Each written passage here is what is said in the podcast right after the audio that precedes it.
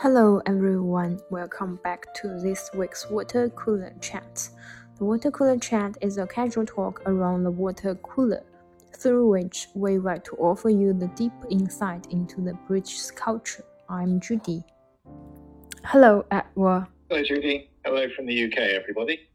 Shoppers have been met with empty shelves in fruit and vegetable aisles since the weekend, with tomatoes, peppers, cucumbers, and raspberry particularly bad affected. Major UK supermarkets, including Tesco, Morrison, and Aldi, have started rationing fruit and uh, vegetables due to shortage. Next, we are going to talk about everything you need to know regarding this fruit and vegetable shortage. So, firstly, Edward, can you tell us how badly the situation is? Last time I went out to the supermarket a few days ago, I looked around and the shelves that would normally have things like um, tomatoes and raspberries, lettuce, foods like that, those shelves were all empty. You couldn't buy any of those things. So there is definitely a problem uh, so the supermarkets have had to introduce limits to stop people from trying to uh, stock up by buying lots of these items and clearing the shelves. 那么过去的几周，很多在英国生活的朋友可能已经注意到了，往常超市里的蔬菜和 水果的货架都是满满当当的，但现在他们突然就变得空空荡荡的，买不到任何的蔬菜和水果。那么刚刚 Edward 也说了，他也刚从超市回来，那么货架上是没有任何他想要的这些蔬菜或者是水果的。很多大型的商超，比如说 Tesco、Morrison 还有 L D，都已经出台了限购的政策。So we talked about the panic buying. During the pandemic. This is not the panic buying, right? It is partially that. The, I think the reason why the supermarkets have introduced uh, limits on the number of items you can buy is to stop people from doing the panic buying. Because what has happened again over the last week is that people will share photographs on social media showing uh, empty shelves at their local supermarket and people will look at those photographs and think, oh no, I'd better go out um, and buy a load of tomatoes in case my local shop runs out as well. Mm. And when everybody does that, it creates the very shortage that people are worried about. So the supermarkets are saying you can only buy three packets of tomatoes or three lettuces in order to stop people from bulk buying uh, and preventing other people from being able to buy the same things. Yeah, but according to you and what I saw in the news, there's nothing you can buy, not to mentioning rationing or limited buying. Well, there was certainly a point last week where in, in many shops there was nothing that you could buy. But I think uh, once they introduced the limits, that improved the situation because it then uh, means that they're better able to ration the limited supplies that they have. 之前我们在节目里面讨论过限购汽油，啊，当时限购用的就是 rationing，就是它有一个配额，有一个限制。我们讨论过限购汽油，也讨论过在疫情期间，大家由于恐慌去抢购食物以及储存厕所纸这种呃常用的生活用品等等。叫做 panic buying。那么这一次的情况跟之前又有什么不同呢？Edward 也说到，呃，panic buying 也是一部分导致货架被迅速扫荡一空的原因，但是最主要还是因为蔬菜跟水果确实出现了很大程度的短缺。So what are the reasons for the shortage? I believe there must be short-term reasons and long-term reasons. Well, the origins of this problem uh, go back several months uh, following the conflict in Ukraine, which pushed up um, all the energy prices. And these sorts of uh, fresh products uh, need warm conditions to grow. And in the UK, there uh, were farmers who would grow things like tomatoes and lettuces in the winter by growing them in greenhouses that were heated. And when the energy prices rose so high uh, last year, those farmers decided they could just couldn't afford to heat the greenhouses, so they just couldn't grow those products. And as a result, the only place we can get these things from in the winter are countries such as North Africa and Spain. And this winter, the harvests there have been really bad because of very bad weather in those countries. So that means we don't have the homegrown products. And we also have great difficulty buying the products from overseas because of bad harvests. 短期原因要追溯到去年的这个欧洲局势引起的能源价格上涨、能源危机。那么，英国本地的一些农民 种植这些蔬菜和水果的时候，是需要使用温室或者是大棚的，那么就需要大量的能源来支持它的这个种植。但是能源费用上涨之后，他们就已经不能够再支付得起这个昂贵的电费。或者是取暖的费用了，所以他们就停止了种植，那么导致英国本土的产量就迅速的下降。英国还曾经从欧洲和非洲北部来进口这些蔬菜和水果，但是今年的收成非常的差，是由于当地受到了极端天气的影响，收成很不好，那么这些产量也下降了。这两种因素都导致短时间内英国的蔬菜水果大量的紧缺。How long will this food shortage be last for? Food shortage is going to last until uh, the UK's regular growing season for these things uh, begins, which is about April. So we can expect to have these restrictions in place in the supermarkets for at least the next month until they can start getting the um, homegrown supplies in. So it's all depending on the weather. It will depend on the weather, yes. Uh, if it stays uh, very cold uh, through into April, um, then that will delay things and mean that the shortages will last longer. 嗯，那么据估计，这个食品短缺、蔬菜水果短缺的情况可能要持续至少一个月左右。如果天气变得暖和了起来，那么英国的本地的农民就可以继续开始种植蔬菜和水果。但如果天气一直很寒冷，天气情况不好的话，那么这个食物紧缺的情况可能还要再继续持续下去。The long termly will that be any causes related to Brexit? It's thought that the particular shortages we're dealing with at the moment are not created as a result of Brexit. Uh, it's still unclear whether uh, Brexit will make it more difficult for the UK to import food from uh, other countries. Uh, but I think that uh, the the weather is by far the biggest factor that is affecting uh, food prices and the availability of food in the UK these days. Because mm, we talked about earlier of the shortage of drivers, and this is part of uh, consequences from the Brexit. This, this is not the case here, right? It, it's not. No, it is. It is really all about uh, the bad harvests, um, shutting off the supply the supplies. 那么可能有一些朋友也会想到，会不会是脱欧影响到了现在的这个粮呃蔬菜跟水果短缺的情况？ 但是目前来看，这个只是因为天气原因以及能源上涨导致的这个没有收成，收成产量不好。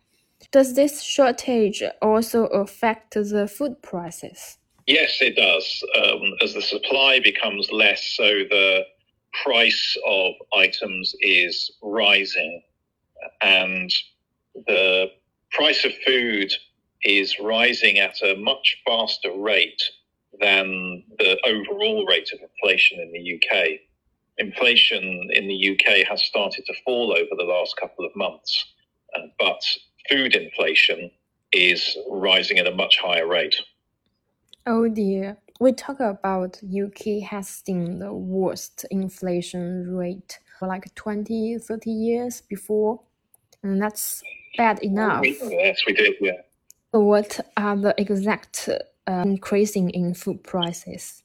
It, it, varies depending on the items of food that uh, you want to buy, but uh, perhaps one of the most uh, extreme ones is the price of pasta, things like spaghetti and macaroni, which you could consider to be quite a basic food stuff that loads and loads of people will be eating on a very regular basis. And the price of a average um, bag of pasta has risen from 50 pence two years ago to costing 95 pence today. And that's a rise of 90%. So the price of pasta has nearly doubled wow. in the UK in two years. Definitely a dramatic increase. It is, yes. It's it's a pretty dramatic increase, and we're seeing it in other things as well. I mean, the uh, strawberry jam, which is another very commonly um, eaten thing that loads of people would have almost every day for breakfast. Um, that's risen by 57% in two years. And uh, sort of food inflation in general um, so if you just take the average of the, all the things that people would normally buy on a weekly basis, it's about a 34% rise in two years. 我们的节目里也讨论过，英国正在经历生活成本危机 （cost of living crisis），同时英国也面临一个很高的通胀。但是由于食品短缺的原因，那么通胀现在就变得更加的严重，食物的价格已经上涨了百分之十六，与去年相比。那么我刚刚艾德沃也拿出了英国最常见的几种食物的数据给我们大家做了一个比较。比如说意面 （pasta），在二零二一年的时候，一袋五百克的 pasta 它的价格可能是五十 p，就是五十个便士。那么到二零二三年现在，也就是二零二三年二月份年初的时候，它就已经涨到了九十五 p。涨幅达到了惊人的百分之九十，还有一些常见的食物，比如说 strawberry jam 草莓果酱，在二零二一年的时候，它的价格是七十三 p 七十三便士，那么到现在二零二三年年初已经涨到了一点一五磅，涨幅达到了百分之五十七。英国媒体还比较了英国人常买的一些食物的一个总的呃价格的上涨幅度。比如说，他们统计了英国人民最常买的十五种食物的上涨的幅度。那么，在二零二一年采购这十五种食物大概是十五点七九英镑，到了二零二三年的时候，这个价格涨到了二十一点一三英镑，涨幅达到了百分之三十四。And we are talking about the standard range, right? The standard range is thirty four percent for the basket of 15 common items for British people. Also, for the value range, the price has seen a sharp rising. That's correct. I mean, the, the cost of the value ranges, so these are the um, vari- variants of the same products that supermarkets produce at much lower prices. So they will generally use much cheaper ingredients, um, so slightly lower quality overall than the normal ranges and so the price will be a lot cheaper. They have also seen price rises, but not as much um, as the normal ranges of these products. So the the value version of the pasta um, has risen by 30% rather than 90%. And overall, the price of the general range of ingredient of products has gone up by 15%. Uh, so not as big a rise. It's still ahead of inflation in general. Um, so perhaps one way that people could uh, help to minimise the price rises would be to be willing to eat uh, poorer quality, cheaper versions of the products that they like to buy. 嗯。那么英国的超市通常会提供三种版本的食物，或者是说三个档次的食物。刚刚我们所说的一五百克意大利面从五十 p 涨到了九十五 p，就是在讨论一个 standard range，就是一个中等水平的或者比较常见水平的这个食物的价格。那么还有一种就是低配版本吧，叫做 value range，它的成本可能会。比较低，那么它的品质也没有特别的好，但是它的价格还是比较有竞争力的。那么在 value range 里面，就是比较基本的这个呃版本的这个食物里面，一一袋 pasta 一袋意面的价格从二零二一年的二十七 p 涨到了二零二三年的三十五 p，涨幅是百分之三十。由此我们可以看到，食物的涨幅覆盖了各个品类或者是范围的这个商品。那么有一些人可能是为了控制自己在食物方面的开支，而不得不去选择 value range 的食物，降低了他们的可能生活品质吧。So what are the opinions from some people? I don't think they will be happy with this situation. Certainly not um, happy about it, uh, and uh, they're used to being able to buy really whatever food they want any day that they want it. So it's it's a new thing over the last few years to have to get used to the to the idea that you might go to the shop to buy something and it just won't be there. Yeah. Uh, and that is a difficult thing to accept. It's not what people are used to. Yeah. I read from some uh, customers online said the cost of living crisis is bad enough. The limited buying of fruit and uh, vegetables is not acceptable. Yes, that's that's what uh, many people think, and I guess it is because we're just so used to um, to being able to, to get whatever we want whenever we want it, uh, and this is a, a, a, kind of a big a big change, um, and it's something that uh, kind of happens and you don't know why. I mean, I it was first I noticed it was I went online to, to do my normal order uh, and I went to buy some mushrooms, and I search on the website for mushrooms, and every single packet of mushrooms listed there, it just said not available, not available, not available. And you think, why? What's happened to the mushrooms? Why, why can't I get them? Um, it's it's a so it's a bit of a puzzle and a bit of a shock when it first happens, and you you just don't know why these things are not in stock. Yeah. But since you mentioned mushroom, I suggest you can grow them uh, at home. It will be easier for you, because in China we can find the you know the growing mushroom package in Taobao, and you can just put them. Does that sound a good idea?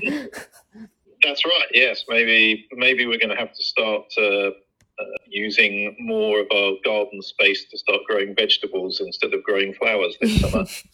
So, what is the advice from the government? Well, the government is in a difficult position because, as uh, one of the government ministers pointed out, they can't control the weather in Spain. Yeah. So there's there's nothing they can really do to create more of a supply of these things.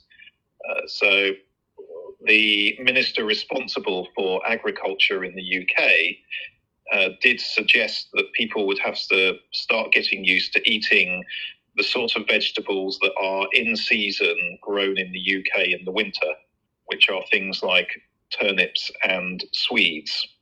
Oh, doesn't sound very useful because if there's nothing more you can choose, you can only eat turnip or swedes. Yes, and it's not a very good substitute if what you were looking for was some lettuce and tomatoes to make a salad then turnips and swedes are not really a substitute for those things. No. Personally, what are you going to do? Do you have any plan to still maintain your life? I think uh, we do need to take seriously the the idea that it's better to uh, eat uh, the food that would normally be in season in in the winter. Uh, I mean, we, as I said, we are very used to just being able to buy any foods that we like, no matter what time of year it is. Um, but of course, until fairly recently, uh, people would have to eat whatever it was that you could grow at this time of year in the place where you lived. Uh, so I actually think there is some merit in uh, just adapting the things that you cook for the time of year when you're cooking them, and so to try to find interesting things to do with the sort of food that is in season. So cabbages and turnips and potatoes and carrots and things like that. So I will probably just be trying to find more interesting recipes that I can uh, cook using the ingredients that are available at the moment. Yeah, that's good. 出的建议就是希望大家能多吃一些英国本土的时令的食品，比如说大头菜 turnip，还有 sweets 甘蓝。生活在英国的小伙伴要非常郑重的开始思考自己要用什么样的方式来维持原有的生活品质。So I hope you get on well with your new diet, and myself, I will be more grateful when when I have my lunch tomorrow. I will eat all the vegetables.